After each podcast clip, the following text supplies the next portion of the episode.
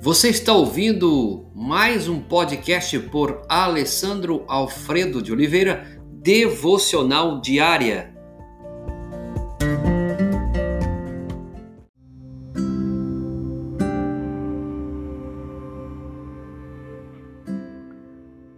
Primeira de João, capítulo 4, verso 14.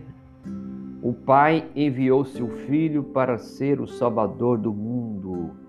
É, é, hoje vamos ver o testemunho de João quanto à pessoa de Jesus. É quase certo que o apóstolo João tenha vivido muitos anos e que foi o último dos apóstolos a morrer.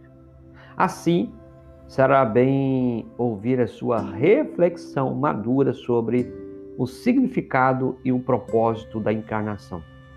Se você ainda tem dúvida de que pessoas estão certas a respeito de Jesus, João, possivelmente o dos últimos dos apóstolos, já velhinho, está dando seu testemunho.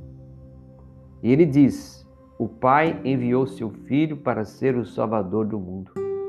Essa é uma declaração direta sobre o Natal, em que quatro substantivos se destacam aqui. O Pai enviou o Filho para ser o Salvador do mundo. Mundo é a palavra usada por João para descrever a sociedade sem Deus, que lhe desagrada e que se encontra sob seu justo juízo. A segunda, o termo é o Salvador. Indica que o mundo necessita de salvação, pois, embora as palavras pecado e salvação pertencem a um vocabulário tradicional que constrange alguns e confunde outros, não podemos descartá-las elas é, expressam realidades vitais, que seria tolice ignorar. Salvação é liberdade. Liberdade da culpa, liberdade do juízo, liberdade do egoísmo, liberdade do medo, liberdade da morte, da dívida. Ah, o terceiro é o filho. E a Bíblia diz que o filho é o salvador de que necessitamos. É Deus, homem, cujo nascimento celebramos no Natal e cuja morte é o único motivo pelo qual Deus pode perdoar os nossos pecados hoje. Isso por quê? Para citar outra das declarações concisas de João, Deus, ele diz, enviou seu filho como propiciação pelos nossos pecados. Veja que o Filho é o Salvador que necessitamos. Não é o seu dinheiro, não é o seu ídolo, não, é só Jesus. E além disso, há um outro aqui substantivo, o Pai. O Pai enviou o Filho para ser Salvador do mundo. O Filho não veio de livre e espontânea vontade muito menos lutou pela salvação com um pai relutante em concedê-la. Não, o pai o enviou. O pai o enviou. É claro que Jesus veio de livre vontade, mas o pai o enviou.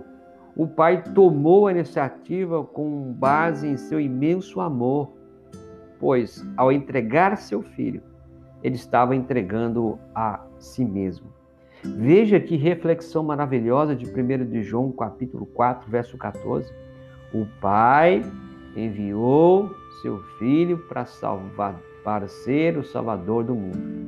Então, quatro substantivos que nós destacamos aqui. Primeiro, o mundo, que se refere à sociedade sem Deus, desgarrada, que está sob o justo juízo de Deus. Falamos do Salvador, que indica a necessidade de uma, de uma salvação para mim para você. Falamos do Filho, que é homem, Deus, que veio, nasceu para que pudesse morrer no nosso lugar. E falamos do Pai que o enviou. Que maravilha! Espero que essa reflexão do, de João possa trazer sobre você a cada dia a iniciativa de reconhecer Jesus como o Senhor e Salvador da sua vida. Oh, amado Deus, obrigado Pai Todo-Poderoso que enviaste Jesus Cristo para nascer como homem através da Virgem Maria, para morrer em nosso lugar e nos dar vida eterna. Receba toda a honra, todo louvor e toda a glória, em nome de Jesus.